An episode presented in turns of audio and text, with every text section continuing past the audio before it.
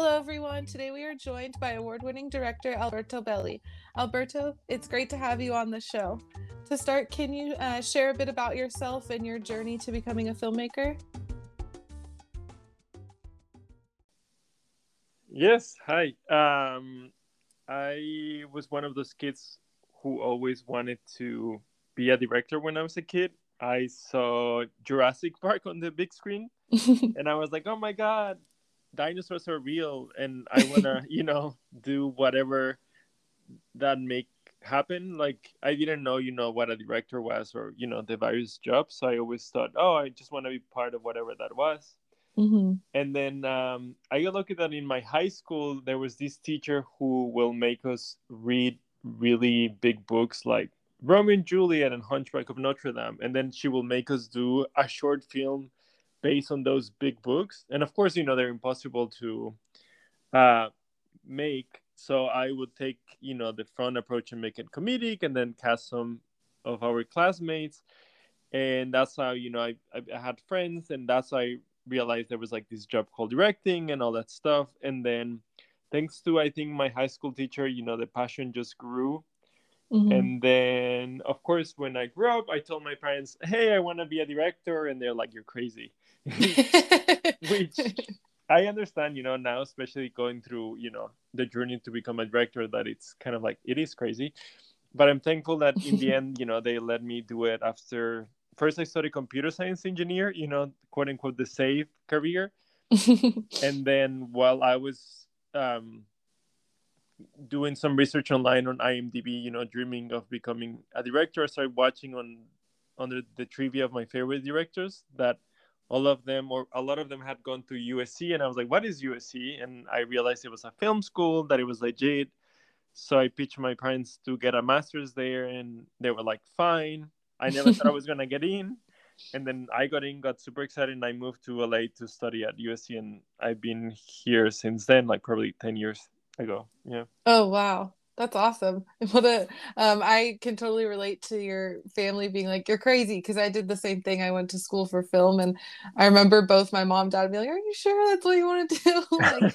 like, we'll support you, but also like maybe uh, like you're really sure about this. um, what was it that drew you to directing? What, what was it about that position?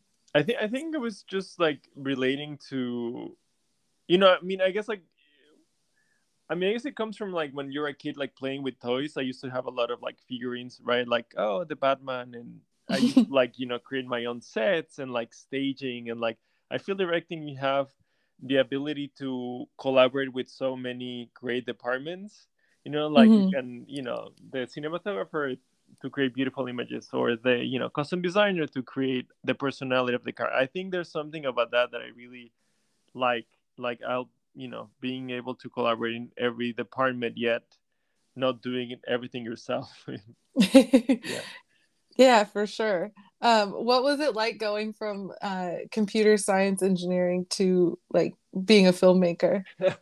Well it's it's kind of like i mean i always say it's like kind of like similar in a way. Like i chose i guess computer science engineer when i was trying to become a filmmaker because i always thought you know um, technology and movies they all go along together. And especially now like there was no netflix then but like you know all these tech companies are starting to make content. And like i kind of like maybe saw it coming. So like that kind of makes sense. But it's also it gives you a very good uh i guess like base for directing too because when you are doing a program you have to make sure that every little because you like I mean, I guess like the program is divided into like different people. They have to code, and then when you have to put it together, it has to work. Otherwise, you know, like it's so it's like it has to be a lot of communication. I think directing is the same thing. It's like you have to collaborate with all the departments, make sure everyone is telling the same story.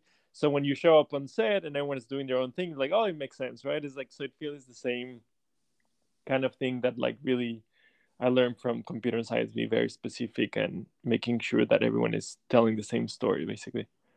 Yeah, I was gonna say there has to be um, like a little bit of overlap and like that must be helpful as a director in a background that not very many others have, I would assume. Yeah, I, I hope so. At least work in my, I feel like in my in my favor in that aspect of being very organized and be very precise and and all that stuff yeah yeah and like you said it totally makes sense with today's technology too and what films are doing with technology how you have that kind of upper hand already kind of having a background in that yeah and you know editing too you know like some say edit so it's like it's it's kind of all to all together like makes kind of like sense in the end yeah definitely um, I was watching yesterday. I watched um, the case of the missing garden gnome. that one was so great. I loved it. It was also shot very beautifully. The lighting and everything. I was like every scene was really um, like very well done. Uh, what was that like uh, process like for you for that one in particular? Oh, that one was my thesis film from USC, which it won like a student Emmy, so it was a lot of fun. Um, we i mean I, I, guess like i always like like noir like especially those like 50s and 60s movies. So we were trying mm-hmm. to create kind of like a modern look for that. So um so it was like a collaboration with like everyone being you know excited when you were uh, still a student and everyone putting their most effort into that. And so it was it was it was a fun process. And then we got lucky to work with rob benedict uh, who you know I was I saw Supernatural, and he was one of the characters. He played God. I don't know if people uh, watch Supernatural or you watch Supernatural, but uh, yeah, he played God. So I was like, oh, he will be perfect. And then he we were got really lucky that he read the script, fall in love, and he agreed to do it. And he was always very supportive and and very giving everything he could on set. So it was it was a great experience. I have fun memories. Yeah, I could imagine watching it. I was like, this must have been so fun to be a part of because that story was so um, unique. But I also definitely got that noir feeling, like you were talking about, um, just the way it was shot and even the story and everything was really, really fun. Oh, thank you. yeah. Um, I also saw that you um, you co-founded a database called Latinx Directors. Is that right? That is right. Yes. Yeah. Uh, would you mind telling us a bit about that and um, your like inspiration behind that? Yeah, so the DGA usually, the Directors Guild of America usually has like this annual meeting that you have to go, otherwise they find you. Oh wow! which is great because I mean, you you can you know you can have an excuse or whatever, but like you know like it actually forces people to go, which is really good because then you see a lot of your old friends and connect. And I was there during their break and talking to Joel Novoa and Diego Velasco, and we were looking around the room and we realized that there were like so few Latinos amongst, you know, together, right? Because usually Latinos just come together and like start talking, and we're like, what if we, you know, start doing this website because the excuse is always from executive that like they cannot find us, right? Like it's like, mm. why you didn't hire a Latino director? It's like, oh, it's like so hard to find and like whatever, and like okay, so we're gonna do this. We're gonna create uh, a database that you can search, so it's very easy for any executive to find us, and that's how it came together. Like that was probably like probably like two years ago because the new meeting is coming next week actually. Oh, and because of, of my computer science engineer background and all that stuff, I had I reached out actually to my teacher from back in the days, like, hey, can you help me out? You know, uh, I have this idea, and with his students, um, which they just graduated like they help us create the whole database and like the technology behind it.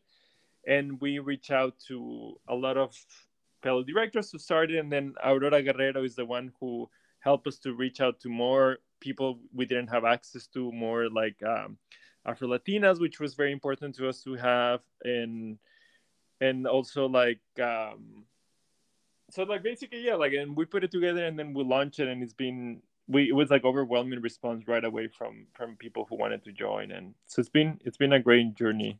And it's great to meet all other filmmakers as well. Yeah that's awesome. It's um i was looking at the website and it's it's really cool and very um i i like the reasoning behind it. Like you said like they say you can't find us so now you can't. There's no excuse. You have this um, tool at your disposal exactly. And then the you know the logan is like hashtag no more excuses. So it's like hopefully you don't have excuses but yeah that's amazing. And you said you've gotten like a really great overwhelming response with it? Yeah it's been it's been really good. Like we we were reached out by like a bunch of studios and like some agents and management companies who wanted to um, be part of it. We still wanted to expand uh, a little bit more, like make it w- with the feedback we got, and so hopefully that's going to happen before the year ends. Um, yeah. Awesome. Um, what was I had? Oh, um, I saw also that you're working on your first feature, correct? Yes, yes. how is the what's the um how does that feel to go from I know you did a lot of shorts and like very viral shorts that are some of them are really hilarious that I was watching yesterday. the HBO one in particular really got me. um, um so what's the like how different is that process for you? Um I mean it's just like it's kind of like the same thing. Uh it was just more complicated because we shot it during COVID, but it was mm so it's like it's like kind of like full full circle. Like right after um, film school i was trying to i mean and the reason i make those viral videos and i just got lucky that went viral but i was actually trying to get a green card because you know mm. right after you graduate um, and a lot of the requisites for the green card you have to have a lot of press. And i was like what if i go viral and then hopefully you know you never know. And then somehow it worked and i had like three consecutive viral shorts that year and one of those was written by Jim Mahoney, who became my friend after after that short film, and then he wrote the the feature film. So he he has his own mm. great journey. He was uh, from that, and they ended up he ended up co-writing with Zach Lewis, who's also wrote the the HBO parody. They did Klaus, the Netflix animated movie that you know was nominated for an Oscar and all and all that mm-hmm. fancy stuff. So after that, it's like he had like already we kind of like developed the feature together. He pitched me this idea over coffee, and he's like, "Hey, I have the I just played this game with my friends while we were drunk. I think there's something about that, making a feature about that." And I was like, "That sounds awesome." And then once in a while, we we checking with him, like, "Hey, how's the script going?" And then like, and then he was actually like developing and sending me stuff. And then after the Klaus thing happened, the, we got lucky that the feature was the script was ready and then we we were approached by a production company we had it and then we we shot it and it, and it was great like but in terms of like directing it's like i always approach it this the same way it's all about characters and motivation so it's kind of just the same thing but just longer days and you said it was in the middle of covid correct that you were yes. shooting mm-hmm. yeah yeah how was that experience for you uh well it was awful because the second day we got like to be perfectly honest, like the second day we got uh false positive, and it was like it's like a small indie project, so it's like it's not like a studio where you could be like, oh, it's on, put on hold to figure things out. It's like so we we got really hit hard because we had to shut down the production the second day, mm. figure it out. It was an actual false positive, then bring back the project together. So we ended up, you know, going cutting a bunch of pages from the script to make it work.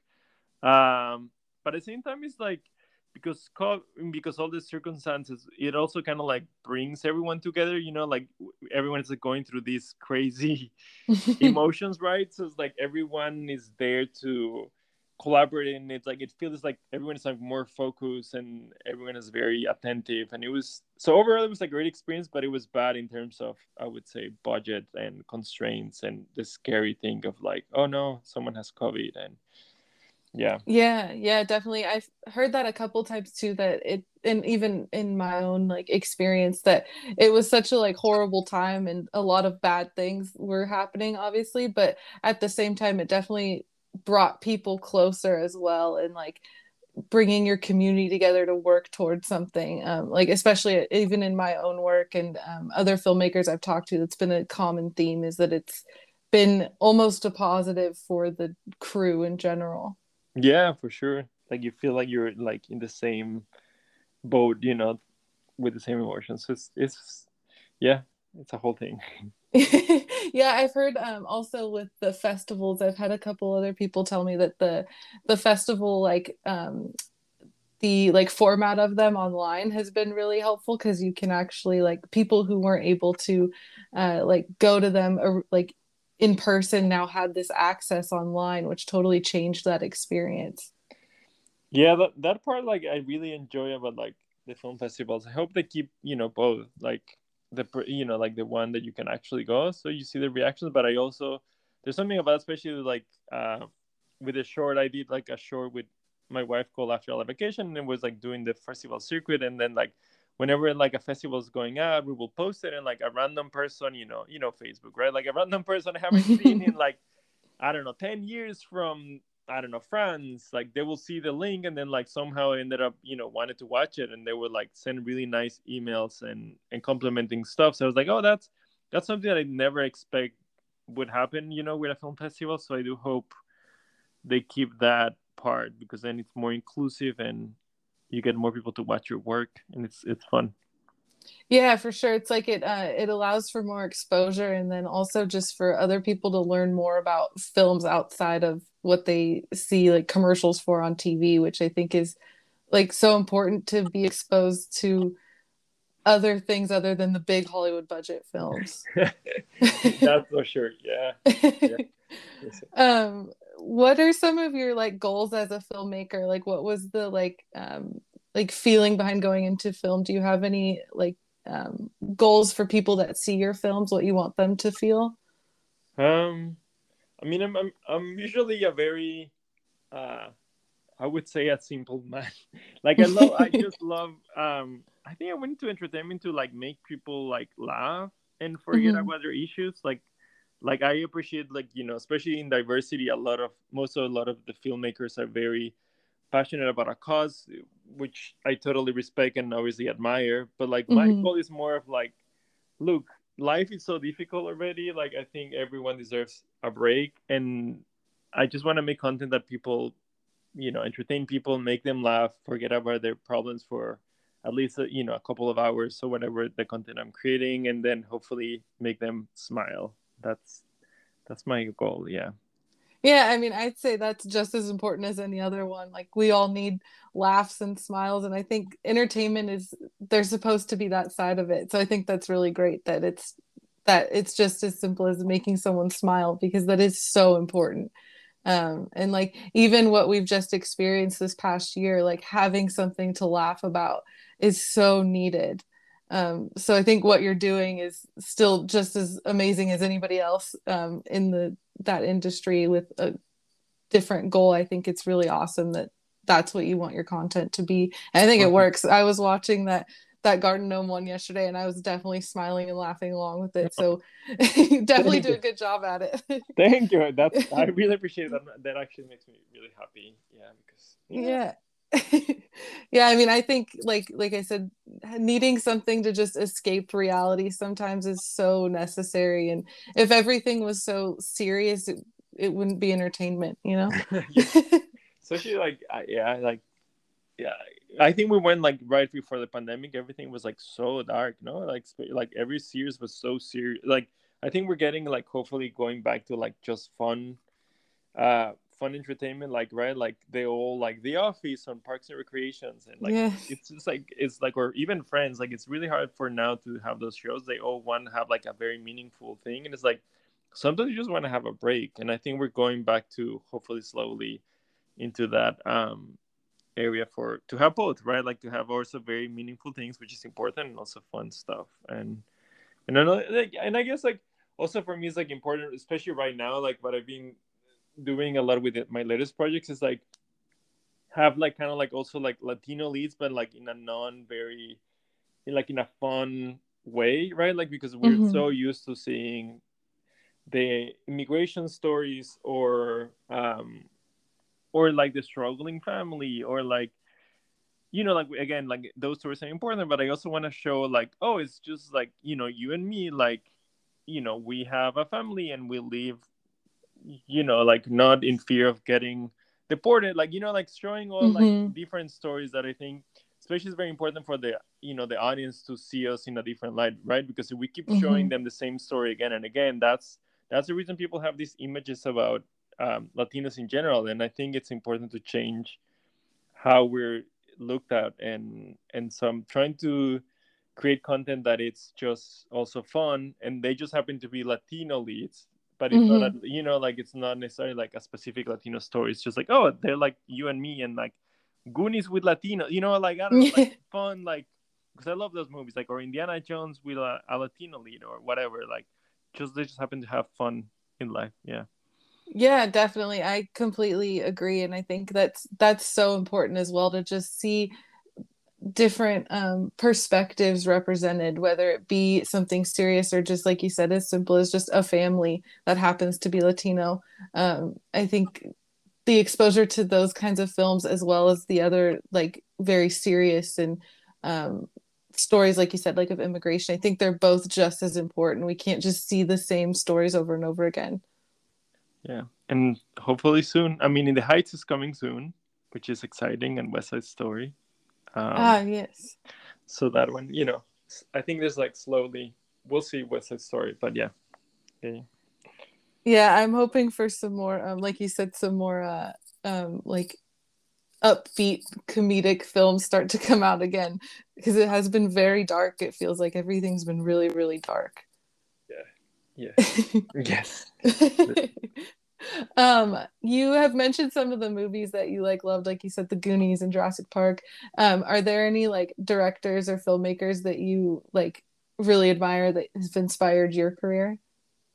For sure. I mean i guess like every kid that was uh, raised in the 80s like steven spielberg was you know and it's still like mm-hmm. a very uh person like director who influenced me. Like i think he does very well again like right entertainment like Jurassic Park, but then he can go and do something like Schindler's List. You know, like it's mm-hmm. like his ability of telling that is like something I really admire and aspire to do. But also Alfonso Cuarón, for example, I love his diversity of work. Like that will be my dream career too. Like going from you know, Y tu mamá también, and then he goes Harry Potter, you know, like it's like what, and then Gravity, and it's like, like I love like his his range of like he can really direct um kind of like from small indie movies to like huge franchises and that's that is like a dream. Like i mean a dream of mine would be to direct like for star wars the, or um, or marvel or one of those big blockbusters but also do something small like something more personal like he does but yeah. Yeah that would be or that's totally um like everyone i think always goes for the really big films it's like always the dream but i love that you have a dream of doing both like having the the smaller ones but also like a big blockbuster would be super cool. Yeah there's something about making small movies and i think for Cuarón, like you know that's the reason he made roma and he it's a very personal movie for him. Like there's something about that that i feel is like also needed as a filmmaker like uh, big big big movies and small um, i think he's the best example of that. Mm-hmm. definitely um, my last question for you is about the feature film. When is that? Um, like, when should we be keeping an eye out for that?